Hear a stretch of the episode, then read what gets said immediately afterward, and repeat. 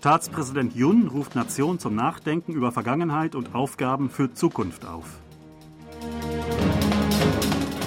Außenminister Park ruft internationale Gemeinschaft zu Interesse an Menschenrechtslage in Nordkorea auf. Südkorea und USA halten gemeinsame Übungen für Spezialeinsätze ab.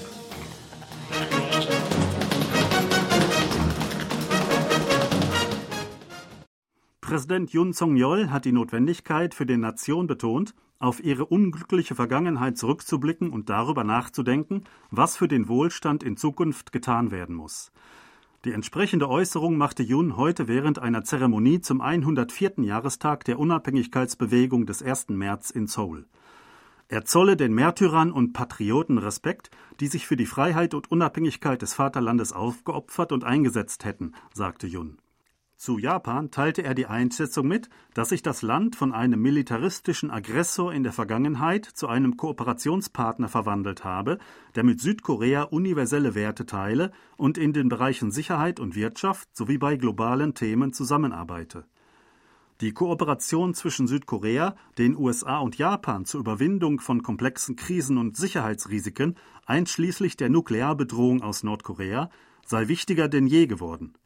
Südkorea müsse sich mit Staaten, die universelle Werte teilten, solidarisieren und kooperieren und somit zur Erweiterung der Freiheit der Weltbürger und zum gemeinsamen Wohlstand der Welt beitragen, forderte Jun.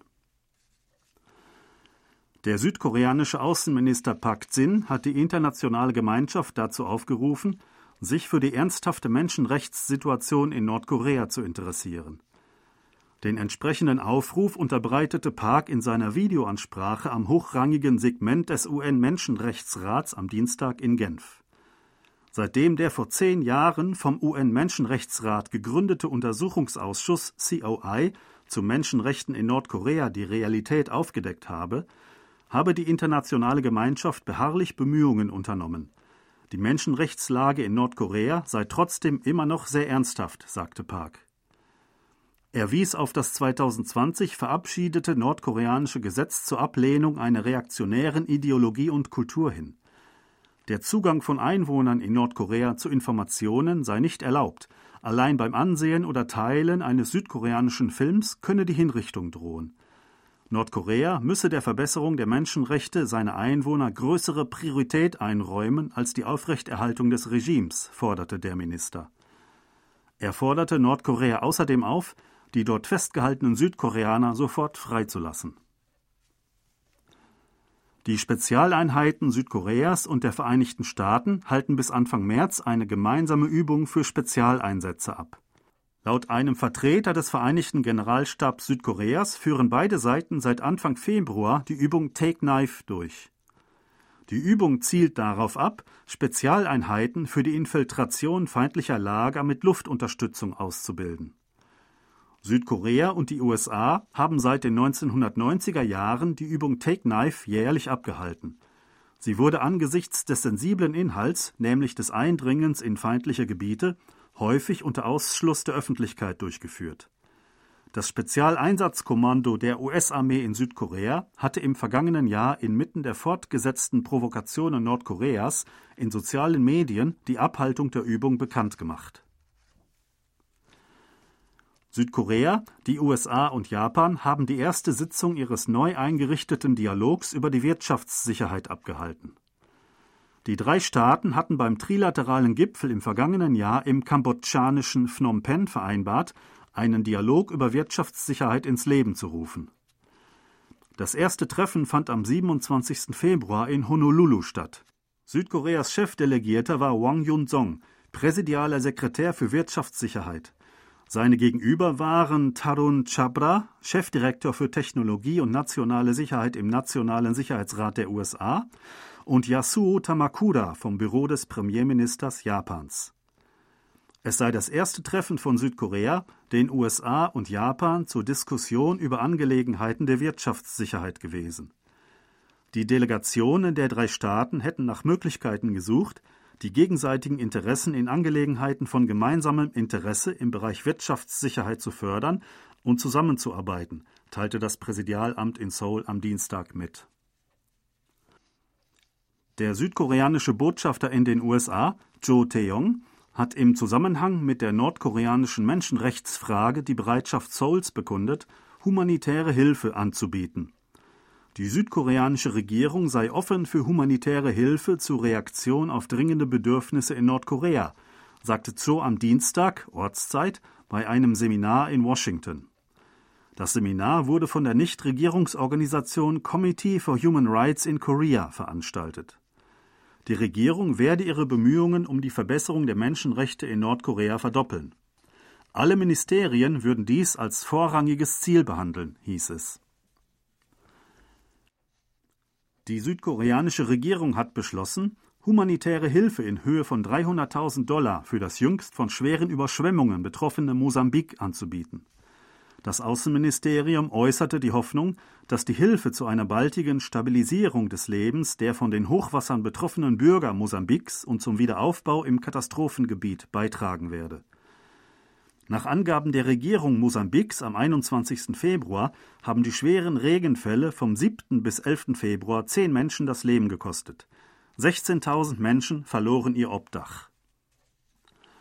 Lee Jae-myung, Vorsitzender der Minsu-Partei Koreas, hat der Regierung von Jung Song-yeol vorgeworfen, den Geist der Unabhängigkeitsbewegung des 1. März zu vergessen und auch zu verletzen.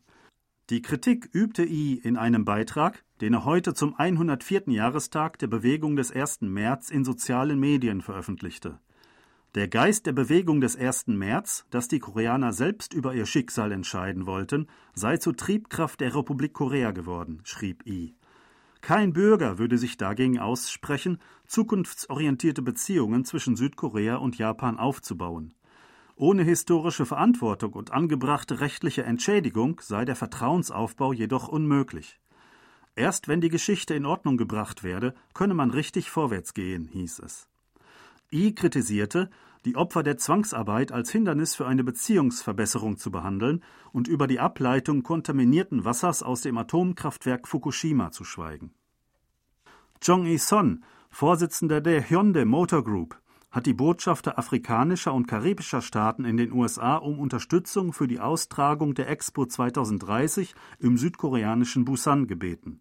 Wie die Unternehmensgruppe am Mittwoch bekannt gab, habe Chong am Dienstag Ortszeit bei einer Veranstaltung der südkoreanischen Botschaft in Washington die entsprechende Bitte unterbreitet, zu der die Botschafter von zwölf afrikanischen und karibischen Staaten sowie Pazifikanrainern eingeladen wurden. Er sagte, dass zur Überwindung der Krise wegen des Klimawandels verschiedenartige Bemühungen erforderlich seien.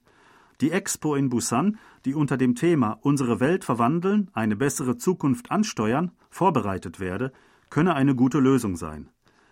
Der Unternehmer betonte, dass Busan die optimale Stadt zur Verwirklichung des Sinns der Expo sei. Aufgrund seiner Erfahrung, verschiedenartige Krisen bewältigt und ein Wirtschaftswachstum innerhalb einer kurzen Zeit erzielt zu haben, könne Südkorea eine Brückenrolle zwischen aufstrebenden Staaten und Industriestaaten spielen, hieß es. Südkoreas Ausfuhren sind den fünften Monat in Folge zurückgegangen. Nach Angaben des Ministeriums für Handel, Industrie und Energie am Mittwoch schrumpfte das Exportvolumen im Februar verglichen mit dem Vorjahr um 7,5 Prozent auf 50,1 Milliarden Dollar. Die Lieferungen von Halbleitern, Südkoreas größter Exportschlager, brachen aufgrund des Preisrückgangs um 42,5 Prozent im Vorjahresvergleich ein. Damit ging es den siebten Monat in Folge abwärts. Die Einfuhren stiegen im Februar um 3,6 Prozent auf 55,4 Milliarden Dollar. Wichtigster Grund ist der starke Anstieg der Energieimporte von 19,7 Prozent. In der Handelsbilanz wurde ein Defizit von 5,3 Milliarden Dollar verbucht. Damit wurde seit März letzten Jahres den zwölften Monat in Folge ein Minus verzeichnet. Es ist das erste Mal seit über 25 Jahren, dass die Handelsbilanz zwölf Monate in Folge oder länger negativ war. Damals hatte Südkorea von Januar 1995 bis Mai 1997 stets ein Defizit erlitten. Sie hörten aktuelle Meldungen aus Seoul, gesprochen von Thomas Kuklinski-Reh.